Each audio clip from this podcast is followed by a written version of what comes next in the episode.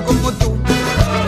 Y yo sé más que Buenas tardes, muy buenas noches, dependiendo del horario en que nos escuches. Siéntase bienvenido de poder estar en este momento al lado de nosotros, llevando a cabo este diálogo. Quien le saluda es el profesor Luis Ángel Rojas, acompañado de mi gran amigo Ernesto Romero, también docente, igual que mi amigo Luis Ángel. Gracias, hermano. El día de hoy vamos a hablar acerca de un tema que nos ha parecido bastante, pero bastante interesante. Y creo que a todos los amigos que nos escuchan también le va a parecer bastante interesante hablar acerca de los pseudo intelectuales. Amigo Ernesto, ¿qué te parece este tema acerca de los pseudo intelectuales? Bueno, ya hemos venido teniendo unas pequeñas, pequeños diálogos ya con anterioridad sobre este, este tema, ¿no? Por de pequeñas incidencias que hemos tenido, lo que vemos en nuestra querida política de nuestro país, e inclusive en nuestro centro de labor, ¿no?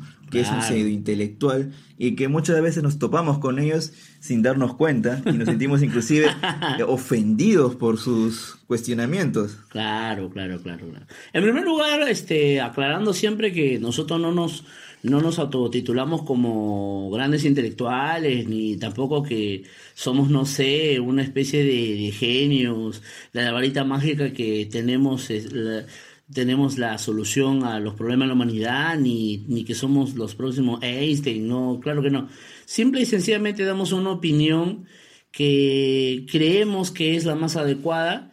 Usted puede compartirla, no puede compartirla también, acerca de qué es un intelectual, ¿no? Si vamos a la- la- al entendimiento claro que es, al, que es ser un intelectual, aquí mi querido amigo Ernesto tiene algo que decir acerca de ello. Bien, si nos basamos en nuestra querida lengua española, qué mejor base que tener la RAE, ¿no? Aunque la RAE siempre cambia cada vez que le conviene cada Claro, la terminología claro. de una palabra, tenemos como que es el es perteneciente o relativo al entendimiento. También se hace referencia, dice, dedicado preferentemente al cultivo de las ciencias y letras. O sea, prácticamente un intelectual es una persona dedicada a las ciencias, ya sea una ciencia como la Sociales, matemática, humanística, social, todo tipo de ya, ciencia, pero todo que está ciencia. lleno a ella, ¿no? Claro, claro, y sobre todo que, eh, mire, yo, yo quisiera añadir algo, bueno, eso es lo que Ernesto acaba de, de hablar acerca de lo que es la eh, nuestra bendita lengua española, ¿no? Cómo se define como un intelectual.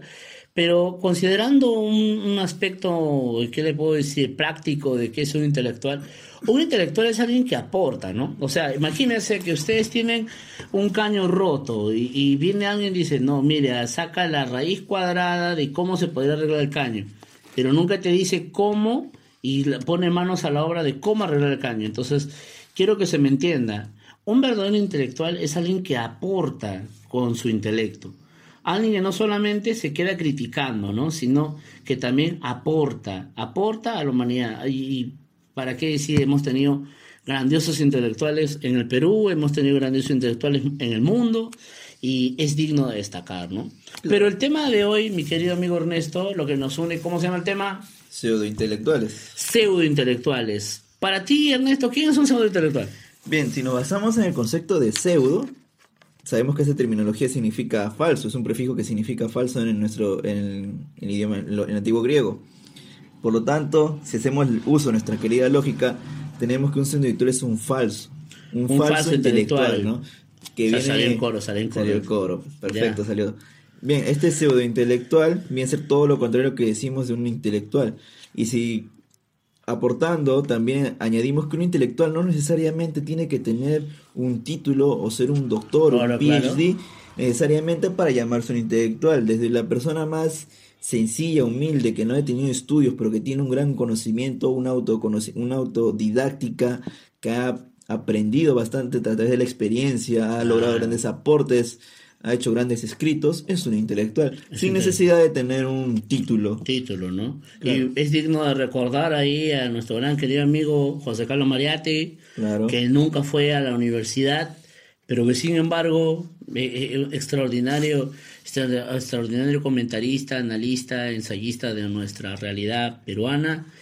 Es digno de recordar también a Emilio Choimá, eh, a pesar de que tampoco nunca llegó a asistir a, una, una clase eh, que le puede decir, a ostentar un título.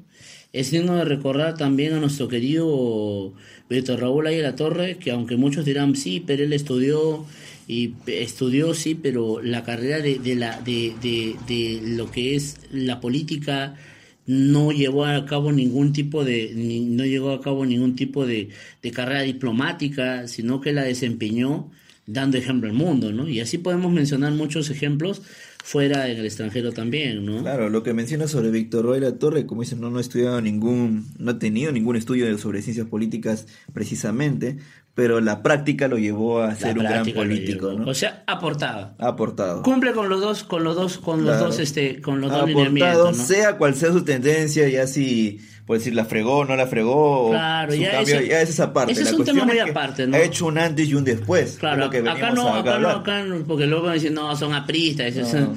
no, nada que ver. Sino que simple y sencillamente valoramos el, el hecho de que alguien haya aportado y haya, sobre todo, trascendido hasta el día de hoy, ¿no? Claro, No, su partido bueno, sigue vivo. Claro que no es el sueño que, ha- Claro, que no, tenía. se convirtió en pesadilla, pero bueno, ahora, ¿no? Bueno. En fin, Alan, te mandamos saludos. Bien, en fin, este, eso sería un pseudo intelectual, una persona totalmente falsa, una persona que no aporta, una persona que evidente, a ver, pero yendo a un tema un poco más criollo, un poco más jocoso, sería una persona que se la da de que sabe mucho, de que él comprende la- las verdades reveladas del universo, pero Un que vanidoso. un vanidoso, ¿no? Un narcisista, narcisista, un ególatra. un ególatra. Narciso, no. Una, una persona típica que, no, mira, brother, eso no es así, ¿no? Mira, yo sé esto, lo otro, pero en realidad ha comprobado que no sabe nada, ¿no? Entonces, hablando un poco de las características, amigo Ernesto, para ti, ¿cuál sería una de las grandes características del pseudointelectual? Simple y sencillamente de no jactarse de lo que tiene. Jactarse, la jactancia, ¿no? Claro, pues porque si tenemos que un verdadero intelectual nunca, nunca, nunca, creo yo, tengo entendido, se va a jactar o va- sobre todo va a botarse peor que agua sucia de lo poco que sabe.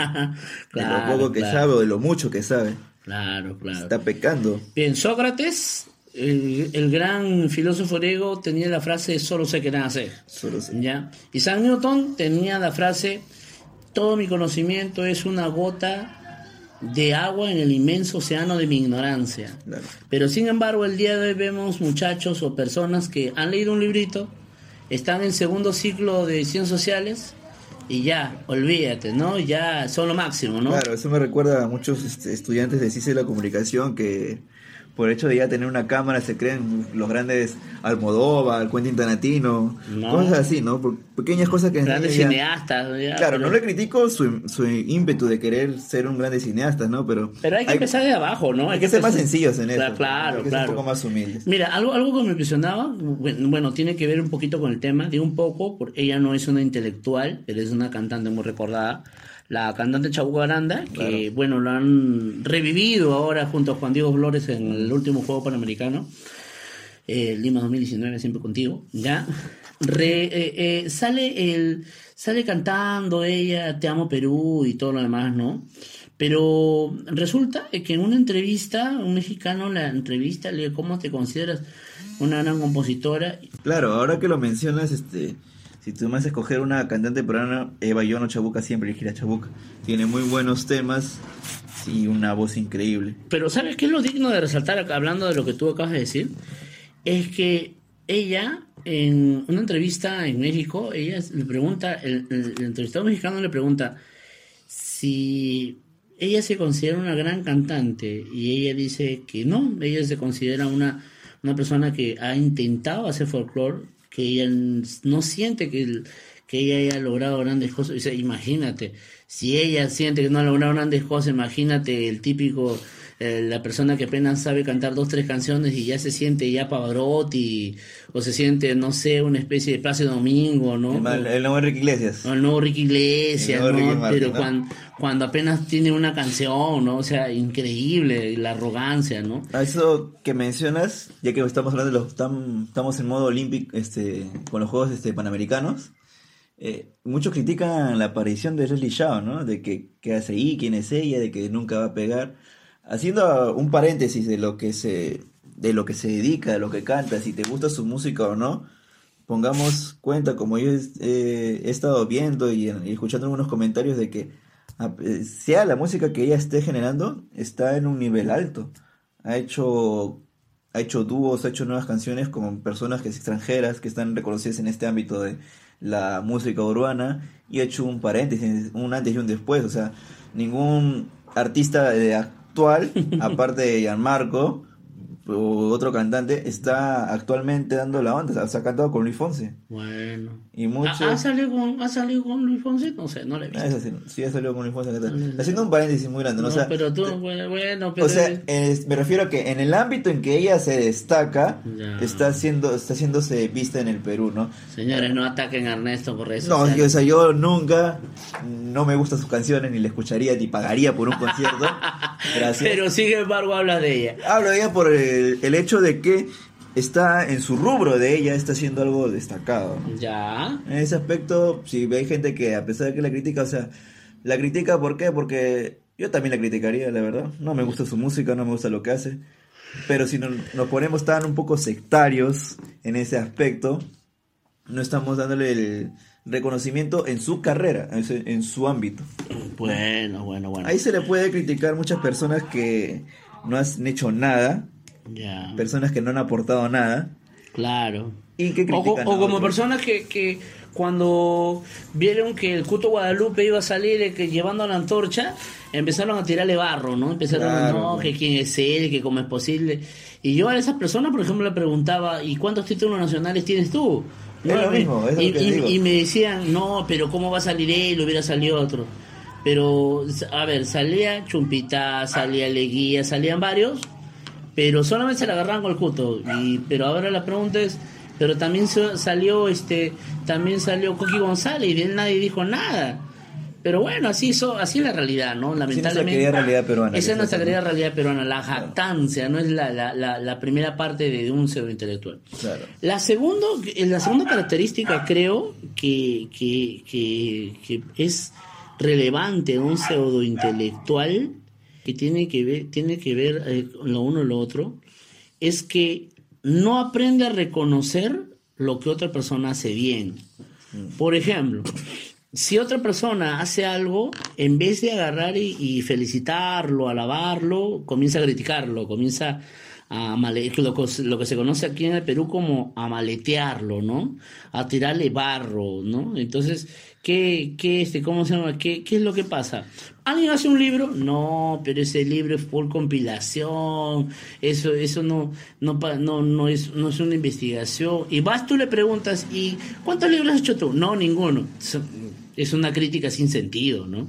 O si no, la típica, la típica que ahora yo, yo lo veo en las universidades. Eh, yo veo algunos chicos que de verdad, no, yo no lo digo con ninguna arrogancia, nada, chicos, si pueden escuchar esto, lo digo de corazón. Chicos, esfuércense, mejoren, mejoremos todos. Porque eso de decir, yo voy a hacer la crítica de la crítica de la crítica de la crítica de la crítica del libro, del libro Los siete ensayos de Mariátegui, o vivir eternamente con este problema de en qué momento se jodió el Perú, cuando el verdadero intelectual aporta, ¿no? Entonces, otra característica que, que creo que conveniente del pseudointelectual es que no aporta nada. Critica a todo el mundo, tira barro a todo el mundo, pero nunca aporta a nadie. No sé si estás de acuerdo con eso, amigo. Eh, sí, claro que sí. Eh, un- como habíamos mencionado, un, un sello intelectual está propenso a criticar, está propenso a tratar de ver que, el, que su pensamiento, su idea que él ha tenido, difunde, Leli Chao. O lo que está haciendo este con respecto a, a- al poco material que está haciendo otra persona, tiende a... Atacarlo, a ¿no? atacarlo, a buscar un punto débil, ¿no? Claro. Porque supuestamente este señor intelectual es la eminencia en esa Claro, área. Esta es la, la persona que se ha desarrollado y se dedica a ello, a un tema a un tema conciso, por ejemplo, si es que Pero yo, Ernesto, yo me doy, te pongo un ejemplo, ¿no? Sin ánimos de cortarte, ¿no? Sup- Supongamos que una persona X se dedica a hacer toda su vida a, a enseñar literatura, a dársela que el máximo conocedor de la literatura, que el mejor poeta es tal, que yo te puedo recitar un verso de Vallejo, y porque viene un simple una persona que está haciendo pro- ah, poesía propia lo critica, no, que tu poesía no sirve, nunca se va a enseñar ni nada. Claro, no. Está desmereciendo, o sea, una persona que está, Todos tenemos un génesis, todos tenemos un origen, ¿no? claro, pues una persona que está eh, dando sus primeros intentos de crear una poesía Claro, claro. propia, sea. ¿Por qué no apoyarlo, no? Claro, ¿por qué no apoyarlo? ¿no? Un selector en lugar de darle la mano, darle unas pautitas, más que todo viene a criticarlo y a, a acabar. A acabar. Es una batalla campal eso prácticamente. Una batalla campal. Yo, yo creo que una de las cosas claras de, de- estas personas que son así pseudointelectuales lo maneja sin lugar a duda la envidia. O sea, eh, como no es capaz de equiparar a la otra persona, como no es capaz de poder agarrar y, simple y sencillamente, ¿qué hace? Le- ya dijimos, le tira barro, lo ataca, eh, lo desmerece y claro, él se considera una eminencia, pero a la hora de la hora, cuando tú lo llevas a un debate serio, a un, a un asunto de, de, de, de comprender las cosas en su realidad total, ¿ya? Tú comprendes de que esa persona en realidad no sabe, Ernesto. Tú le preguntas, por ejemplo, que vamos a hablar acerca de pseudointelectuales ac- actuales, ¿no? Actuales. Por ejemplo, tú ves que alguien en su Facebook comparte una cita, no sé, de, de, de Mao Zedong, o una cita de Mozart, o una cita, no sé, de, de, de Sócrates, y tú le preguntas, ¿has leído ese libro? No, pero se... Me se- gustó la frase. Me gustó la Y frase. Lo pongo en mi pie de, de foto. Y No, y le pongo, no sé, como, como foto de perfil. Claro. Y, y, pucha, y tú, y tú entiendes, ¿no? Eres esta- un gran, eres un gran lector, al día, lector- ¿no? Claro, está al día, ¿no? Pero en realidad, eh, tú vas y le preguntas y no tienes ni idea de que. Lo único que hace es este, frases de intelectuales o frases de escritores. Frases de escritores. Y le pone debajo su foto, ¿no? Y abajo su foto, ¿no? Y pucha, que. este- y, y- y es, es tremendamente. ¿Qué te puedo O decir? porque lee un, un- un pequeño poema de Benedetti y ya. Ya, oh, Es el obvio. máximo conocedor de toda la poesía de Es el Benedetti. creador de acción poética, ya. Ni, ni digamos nada. ya. Ahora, ¿qué más? Aparte de esto, tú lo llevas a un, a un asunto, a un entendimiento serio de, de a ver qué propone para solucionar esto y no tiene ideas. Su idea es decir, esto está mal, esto está mal, esto está mal, esto está mal. Que en parte se tiene que hacer para poder mejorar, ¿no? Pero el criticar y el maletear y el tirar barro no es suficiente. ¿Dónde están tus aportes como profesional? O sea, tú me mencionas a Vallejo y Vallejo y todos los demás han aportado a la sociedad. Ahora, por ejemplo, mira, otra cosa que yo veo en, en estos pseudointelectuales, ¿ya? Es de que, mira, le voy a decir con toda claridad, simple y sencillamente no tienen ni idea de qué están hablando. Por ejemplo, hay gente, aquí, aquí le mando saludos a mis queridos amigos los, los, este, los tomates, bueno, ya entienden ellos, ¿ya? No, ¿qué tal es así? ¿Qué tal es otro? ¿Qué tal es aquel? Leen un librito y ya, con ese librito se quedaron. Eh, leen los principios elementales de filosofía de Pulitzer y wow, con eso ya son expertos en filosofía, ¿no? Wow, ya nunca más leen un libro de filosofía, pero como leyeron el libro de Pulitzer porque si no su profesor lo jalaba, ¿ya? Entonces, con eso ya son tremendos genios, ¿no? Ya, Y ahí quedaron, ¿no? Y ahí, y ahí quedaron, ¿no? Leyendo muchos anuales. Ya, mucho, Ya demasiado, y ya ¿no? no revisan filosofía moderna, ¿no? Filosofía moderna, ni nada. Ni a Foucault, ni a los grandes. Nada, nada, Están nada. dando la hora últimamente. Na- nada. Y, o si no leen ah, el librito, este, ¿cómo se llama? El librito de tres soles que venden en la cachina de El Capital, ¿ya? Y piensan que han leído ya, wow, ¿no? Una especie de compendio, compendio de, este, de la historia de la economía, ¿no? Cuando en realidad, ¿qué te puedo decir, no? ¿Qué te puedo decir? Uno necesita pasar horas de horas leyendo.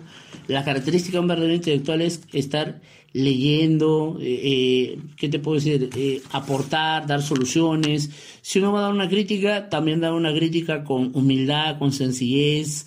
Pero, eh, ¿qué te puedo decir? no Para mí esas serían las características principales. ¿no? Claro, recordemos que una persona o un intelectual es conocedor de todo. Claro. Uno es conocedor de todo. Siempre va a haber pequeñas cosas que se le escapan. Como Claro. mencionaste a Sócrates, Sócrates dice de que no solo sé que nada sé. Él entendía muy bien de lo poco que sabía. Era para las demás personas en ese momento era lo, el todo. Claro. Pero él era consciente que era una pequeña parte del todo, ¿no? Y sobre, Y todo, muchos- sobre todo entender una gran frase que nos gustaría compartir a todos.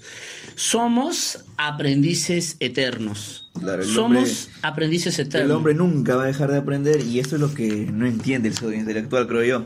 El pseudo intelectual siempre, ella es dueño del conocimiento en el Ah, y otra cosa, es dueño de la verdad. Ah, sí, es dueño, Es dueño de la verdad. Tú no puedes, tú justo no eso puedes iba- criticar nada. no- Justo tú no iba. puedes poner nada en Facebook.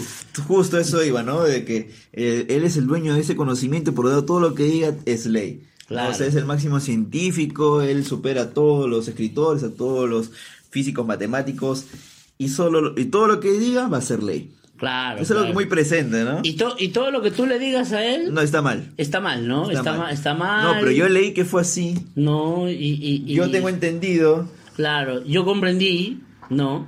Y yo pienso, y cuando le comienzas a hacer preguntas serias y no sabes, mira, y te cuento una, una, una, este, una anécdota que, que, me, que me pasó, ¿no? Mira, estaba regresando a Chancay, ¿ya? Y tengo la desdicha de encontrarme con un personaje, que evidentemente no voy a mencionar su nombre, ¿ya? ¿Ya? Pero, ¿qué le puedes va- Vamos a darle un nombre ficticio, este, a este, a este persona. ya. Ma- no, Marco, tengo varios amigos Marco y Ah, se va a sentir ofendido. Un saludo para Marco Chinga, por si acaso. Pepito, Pero por si acaso no es para ti, hermano, por si acaso. Pepito, lo- Pepito, ya, Pepito. Ya, Pepito, ya, Ya. Pepito, ya. Me encuentro con Pepito, ya. Buen nombre. Tu infancia al descubierto. Ya está Y entonces, este, me, me encuentro con Pepito. Y bueno, yo hice una tesis acerca de acerca de lo que es eh, este cómo se llama pensamiento crítico y pensamiento crítico y lo que es este el hábito de lectura. Pero resulta que bueno, me empieza a preguntar ¿y cómo lo hiciste? Ah, bueno, le expliqué varias cosas. Y me empieza a refutar, me dice, no, pero no es así, ¿cómo es posible? Esto no, es, no puede ser así, que esto tiene que ser así, así, así. Bueno, le comienzo a dar citas, mira, Piaget, Skinner, eh, Paulo mismo, le empiezo, mira, esto es así, eh, varios experimentos y todo lo demás. No, pero no puede ser así. Ah, bueno, le digo, mira, no sé, le digo, lo único que sé que he hecho una investigación durante años, ¿no? Y que ciertamente no soy dueño de toda la verdad porque uno de los principios de la ciencia es de que es un conocimiento verificable y falible, ¿no? Pero resulta de que ya me viene con cosas a desacreditar de una manera absurda, ¿no? Entonces, ¿qué pasa? Resulta Resulta de que eh, me comienza diciendo que, es, que todo lo que había hecho era un conocimiento básico vulgar. Y hasta si no mal me recuerdo, esa forma de, de hablar de conocimiento básico vulgar, eso está en, eso está en, el, eh, en los principios elementales de filosofía, ¿no? Para cuando Claro. tú vas a distinguir, para cuando vas a distinguir, para cuando vas a distinguir acerca de, de qué, qué es lo real, no lo real, qué es el conocimiento, qué, cómo se diferencia el raciocinio, el idealismo, ¿no? Entonces me comienza, y yo le pregunto, ¿pero qué filósofo dice eso? No me supo qué decir. O sea, cuando tú le preguntas con exactitud a esa persona, ese pseudointelectual, ese pseudointelectual cae. Pero que no te, no te va a dar la cita exacta. Ah, no, sí, que toque el otro, ¿no? Es como aquellos este, personajes que a veces hablan de la Biblia y te dicen, sí, el- Dios dice eh, que envíes 10 mensajes y dice que eh, vas a ser bendecido por enviar esos 10 mensajes, ¿no? Entonces, cuando es absurdo, la Biblia no lo dice, pero... ¿Desde cuándo tiene Facebook? ya, pero bueno, el detalle, el detalle es que esta persona me cansaba no queriendo aceptar que uno ha hecho una investigación. O sea, mínimamente, a ver, querido amigo, si usted sabe de gasfitería, si usted sabe, no sé, de electrónica, sabe de lo que sepa, mínimamente, ya, mínimamente yo respeto su área de labor, ¿no cree? Si yo no le voy a ir a decir, no, mira, no lo arregles así, mi televisor, hágalo así, hágalo así. Oye, total, entonces, ¿para qué me lo traes a mí? Arréglalo tú, ¿no? Entonces, eh, esa es una de las grandes anécdotas. Bueno, al final, me, si- simple sencillamente me puse a dormir, porque ya. Y así, yo, y así hay personas, no sé si a ti te verá. La verdad que una anécdota así nunca, no, bueno, no, te, no decir nunca sería un pecado. Pero ¿En no- redes sociales nunca te ha pasado? No recuerdo, no recuerdo la verdad. En redes sociales. ver, redes sociales, siempre los famosos Fugitrol. Los Fugitrol. Hasta ahorita me acuerdo de los Fugitrol. Como un simple comentario puede generar tantas cosas como la de tía María, ¿no? Fue algo preocupante para mí. Entonces, ¿no? ¿Cuándo, se van a, ¿Cuándo van a publicar algo de tía María? Si, si empezaban o no. Y aparecieron los Fugitrol, cáete, esto no sé, esto no le conviene, tú no sabes lo que te metes, ta, ta, ta. Puras tonterías y media. Es una la típica, eres un chiquillo que no vivió la época del terrorismo. Ah. Oye, con esto Pues yo no tampoco- estaba hablando nada de ellos, estaba hablando de tía María. O sea, Claro, y con esto tampoco queremos, y- tampoco queremos que la gente piense, no, que estamos apoyando esas ideas de porquería, no, para nada. Este, ¿qué le podemos decir, no? Para finalizar, dar una recomendación mía. Aquí en el Perú, evidentemente, el hábito de lectura es casi nulo en nuestra sociedad. Digo es casi nulo, yo sé que algunos leen por obligación porque su profe lo va a jalar y si no, no pasan de año. Pero el hábito de lectura tiene que ser algo que te nazca, tiene que ser algo que practiquemos a diario. Y miren, no es muy difícil. ¿Qué nos cuesta leer cinco minutos diario? ¿No? Ponernos una pauta. Este libro lo voy a leer hasta acabarlo. Punto. Cinco minutos diarios. Y. ¿sabes? Hasta eh, te vas a terminar enviciando porque la lectura es envolvente, te atrapa, ¿no? Siempre a ver le- lecturas así, ¿no? Sí. ¿Recuerdas tu primer libro, Luis Ángel? Sí, el primer libro que yo leí y, la- y saludo al profesor Francisco Asensio, gracias maestro, porque usted me enseñó a, a- a pensar, se puede decir, ¿no? Claro que yo nací con raciocinio, sino que usted me enseñó a amar la lectura. Eh, usted me inspiró para yo leer el libro eh, La isla del tesoro. ¿Ya? Un clásico. Eh, el clásico de, de- Más de- actuaciones de película no tiene. Más actuaciones de película no pueden tener. Y la isla del tesoro me envolvió con el bucanero, los corsarios, el pirata. Toda la época y ya, todo- de piratas. Claro, en el cajón va el muerto, la típica frase de la, de la, de la obra literaria. Y, y me acuerdo que yo llegaba, ya leíste, ya leíste, ya leíste. Y, y yo me quedaba. Hasta último ya no me preguntaba, al contrario, yo mismo le decía, profesor, he leído, he leído, he leído, he leído. Y desde ahí ha, ha, seguido una pasión que nunca ha parado, ¿no? Nunca ha parado y estoy agradecido, gracias maestro. Es eh, bueno. Que de verdad gracias por haberme enseñado eso y le, le termino recomendando de verdad que eh, s- s- forjemos el hábito de lectura. ¿Y cuál fue tu primer libro, amigo? A ver, como para los que me conocen. Aparte Condorito. No, y tú propio. que no has leído Condorito. Bien, eh, como tú ya me conoces y los que me conocen también saben de que soy muy amante de las películas. eh, recuerdo muy bien que se estrenaba la película de del amor en los tiempos del cólera. Y había un, había un actor que me había fascinado que era Javier Bardem, un español, un excelente actor. Ahí- García Márquez. había, eh, había sacó una película que era Sin lugar para los débiles que me encantó, me fascinó. Y como salió una película con él también quise verla, ¿no? Me acuerdo que la vi todo y, y yo, un niño de segundo año de secundaria, eh, le, dije a mi tío contento, ¿he visto tal película? ¿Has la visto? Sí. Ahí está el libro, ponte a leerlo. Ah, ya, pues, la película no me gustó mucho, no le encontré significado. ¿Y para qué? El libro, todas mis vacaciones me la pasé leyendo y lo terminé. Y ese va a ser mi libro hasta- ahorita el que me lo recuerdo y el que- con el que empezó este hábito de lectura. Claro que últimamente ya no estaba leyendo tanta literatura, ¿no? Estaba leyendo más enfocado a lo que viene a ser cosas de mi área, cosas de nuestra área, ¿no? De la docencia claro. de historia. Pero ¿para qué? Bueno, terminamos este esta conversación, queridos amigos. Gracias para los que no han oído, los que se han tomado el tiempo, de verdad. Espero de verdad habernos aportado en alguna manera. Eh, puede apoyarnos, puede no apoyarnos en nuestras opiniones, pero de todas maneras queremos que ustedes sepan de que tratamos siempre de compartir materiales que a la gente pueda ¿qué le puedo decir? Eh, entender, comprender y sobre todo hablar de un tema que normalmente no se habla en nuestra realidad nacional, ¿no? Espero un gran abrazo para todos y Sí, pues ah, para finalizar, recomendación de un libro para nuestros queridos oyentes. bueno, hay varias áreas, ¿no? Pero sí, pa- para los niños... Pequeño podría- nomás, así un... Lo, lo- para los niños... que sí- te ha llamado la atención eh, últimamente. A ver, para los niños básicamente yo les recomendaría para los padres que le puedan comprar a los niños sobre todo, eh, ¿qué le puedo decir? Literaturas eh, peruanas, ¿no? Hay, por ejemplo, Caballero Carmelo, ¿no? En literatura internacional como el famoso Quijote de la Mancha, que muchos ya lo ven como una locura, pero podrían, podrían este, eh, hacerles entender acerca de aquel tiempo y luego poco a poco ir adelantando los niveles, ¿no? Eso, eso es la literatura peruana eh, en esos libros pequeñitos, ¿no? Luego tratar libros de filosofía, ¿no? Libros, libros de entendimiento, como por ejemplo el mundo de Sofía, ¿no? Uf, eso ya para cuando estás adolescente. Cuando estás adolescente. Cuando ya estamos más, este, un poquito más centrado en años, como tú comprenderás, ya. La Venas Abiertas de Latinoamérica, Uf, qué buen libro. eh, Patas Arriba de Eduardo Galeano, ¿ya? Eh, ¿Qué te puedo decir? También el, el libro que leyó nuestro amigo Pepito y por eso me lo citó, ¿ya? Y él piensa que uno no lo ha leído, Los Principios Elementales Pulitzer, que, amigo, hay más libros por si acaso, lee un poquito más, ¿ya? Entonces, allí los libros...